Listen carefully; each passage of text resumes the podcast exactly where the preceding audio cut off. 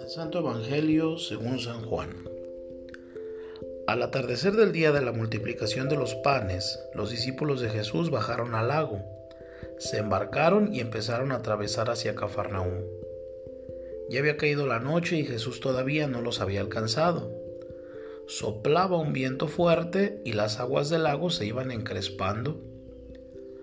Cuando habían avanzado unos cinco o seis kilómetros vieron a Jesús caminando sobre las aguas, acercándose a la barca y se asustaron. Pero él les dijo, soy yo, no tengan miedo.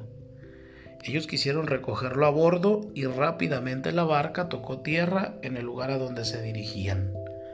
Palabra del Señor. Hoy Jesús nos desconcierta.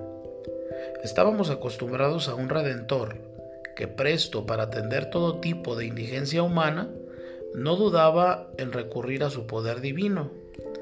De hecho, la acción transcurre justo después de la multiplicación de los panes y peces en favor de una multitud hambrienta.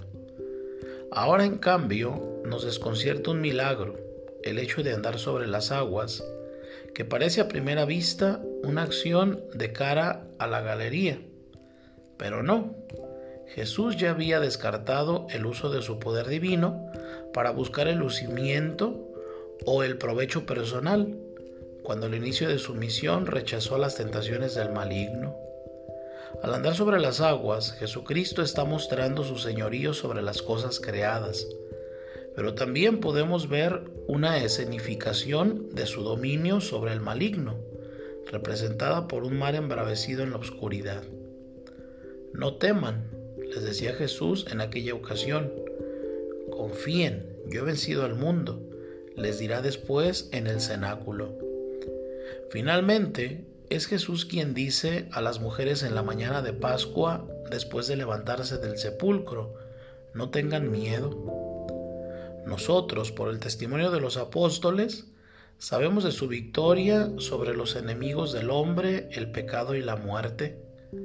Por eso, hoy sus palabras resuenan en nuestro corazón con una fuerza especial, porque son las palabras de alguien que está vivo.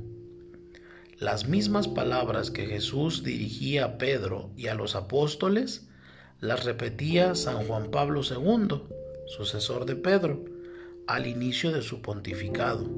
No tengan miedo. Era una llamada a abrir el corazón, la propia existencia al Redentor para que con Él no temamos ante los embates del enemigo de Cristo. Ante la personal fragilidad para llevar un buen puerto las misiones que el Señor nos pide, una vocación, un proyecto apostólico, un servicio, nos consuela saber que María también, criatura como nosotros, oyó las mismas palabras de parte del ángel antes de afrontar la misión que el Señor le tenía encomendada. Aprendamos de ella a acoger la invitación de Jesús cada día y en cada circunstancia.